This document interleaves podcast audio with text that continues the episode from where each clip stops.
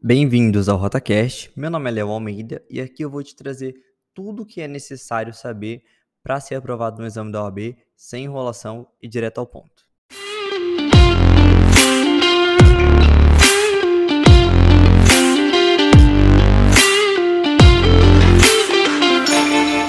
E continuando o episódio anterior, que foi o episódio número 8 aqui do RotaCast, eu vou continuar falando com vocês sobre o que fazer para ser aprovado na prova da OAB. Você quer ser aprovado? Ouça o episódio anterior, ouça esse, que tem vários pontos que você deve levar em consideração durante a sua preparação, sobre como se preparar e o que ter em mente, o que esperar da sua preparação e desses momentos pré-prova, beleza?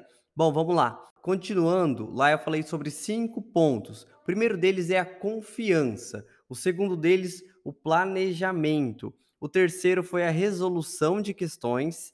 E o quarto ponto foi o estudo da lei seca. E aí, para finalizar, eu falei um pouco com vocês sobre é, estar preparado para a reprovação. Se você está preparado para a reprovação ou não, porque isso é muito importante saber e muito importante não ter essa frustração dentro de você caso a reprovação venha, porque é muito alta a chance de reprovação. Nós temos um índice de reprovação muito grande na prova da OAB.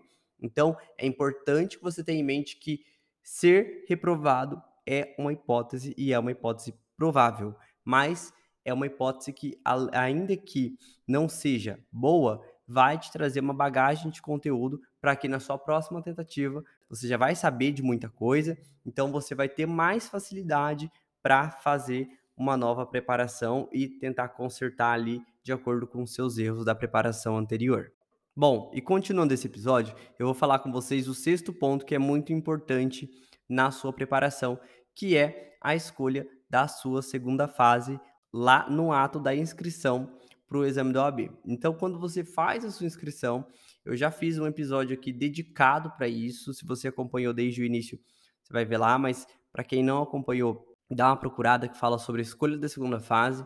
É muito importante que você escolha a sua segunda fase de uma matéria que você tenha aptidão. Então, pegue ali o edital, veja quais as disciplinas nós temos disponíveis para fazer a segunda fase, escolha a matéria que você tem aptidão, uma matéria que você tem menos dificuldade para estudar. Por quê? Quando você escolhe uma matéria que você gosta, uma disciplina que você tem ali realmente uma afeição por estudar aquele assunto, aqueles temas que caem rotineiramente naquela disciplina, você vai estudar com mais prazer. E isso vai te dar um gás muito maior para estudar no dia a dia. Então você vai ter muito menos aquela sensação de desistência. E também tem um ponto muito importante nisso. Quando você estuda uma coisa que você gosta e que você lembra mais, que você tem uma aptidão maior, você consegue ter uma produtividade muito maior, acertar muito mais, estudando muito menos, porque você já conhece muito mais da disciplina, você já conhece muito mais daquela matéria. Então é muito mais fácil para você conseguir acertar mais e conseguir não cair em pegadinhas, porque você já domina um pouco mais daquele tema do que um tema que você poderia considerar fácil ali. Não, escolha uma coisa que você goste, porque uma coisa que você goste, você vai ter prazer em estudar. Então é muito importante que você tenha esse prazer em estudar para que você tenha um maior desempenho e menos chance e menos vontade de desistir. O sétimo ponto muito importante são as revisões. Faça revisões periódicas do conteúdo, em especial o conteúdo que você tem mais dificuldade e o conteúdo que mais cai. Então, faça um check-up de tudo aquilo que você mais erra. E dentre aquilo que você mais erra, estude, faça uma revisão mais aprofundada nos temas que mais caem. Se sobrar tempo, faz em tudo. Se não sobrar tempo, a gente sabe que o calcanhar de Aquiles da maioria das pessoas aqui é o tempo, então comece pelo que é mais importante e vá indo por que é menos relevante. E você quer saber o que cai?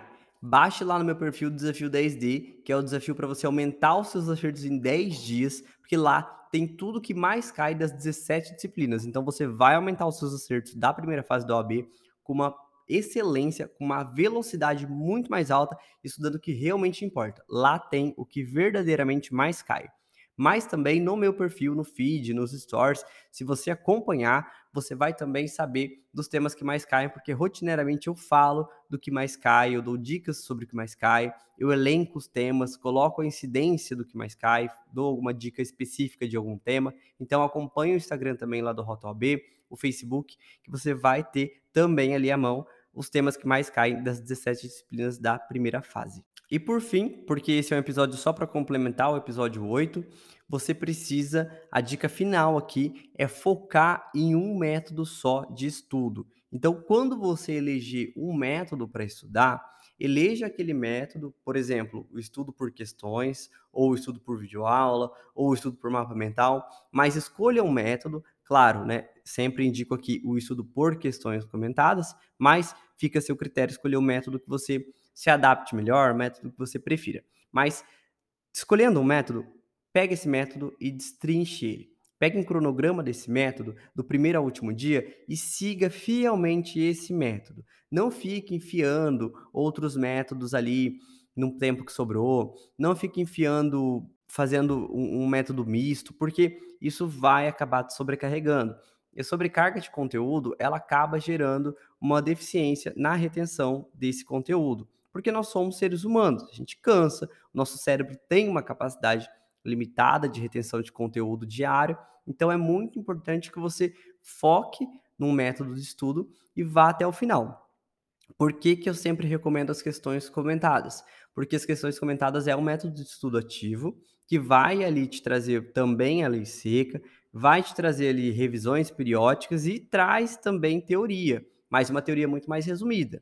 Claro, uma coisa que eu sempre falo aqui, sempre falo no Instagram, em todas as redes. Se for necessário estudar a teoria pontualmente, por meio de videoaulas ou por meio de doutrinas, resumos, pode estudar, é legal, é importante, faz sentido, mas desde que seja pontualmente num, num tema, num, ali numa disciplina que você realmente não consiga, não esteja desenvolvendo. Aí você viu que não está dando por questão comentada, não está dando pela lei seca, precisa de mais. É, informação, informação mais densa, informação mais aprofundada, aí você vai para uma videoaula, vai para uma doutrina ou vai para um resumo ali um pouco mais extenso do que os comentários das questões. Mas isso de forma pontual, em determinada disciplina que você não tem aptidão, em determinado tema que você está com dificuldade, e não em todos os temas das 17 disciplinas e tudo que está elencado ali na emenda do edital, porque você não vai dar conta. Isso é fato. A gente sabe aqui que o pessoal muitas vezes desiste da preparação porque não dá conta de tudo que está previsto no edital ou não dá conta de estudar as extensas videoaulas de 4, 5 horas diárias, fazer questões, fazer simulado, fazer revisão.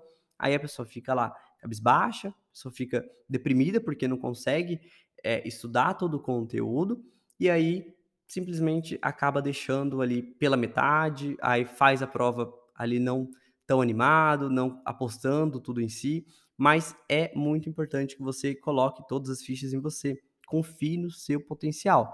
Mas para que você faça isso, é importante que você tenha em mente que a reprovação ela pode vir e você não deve se abater com isso, mas que você fez o seu melhor. Então, pegue essas dicas, anote elas e leia várias vezes.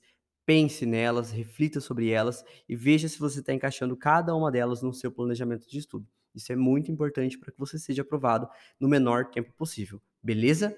Tchau, tchau. A gente se vê no próximo episódio.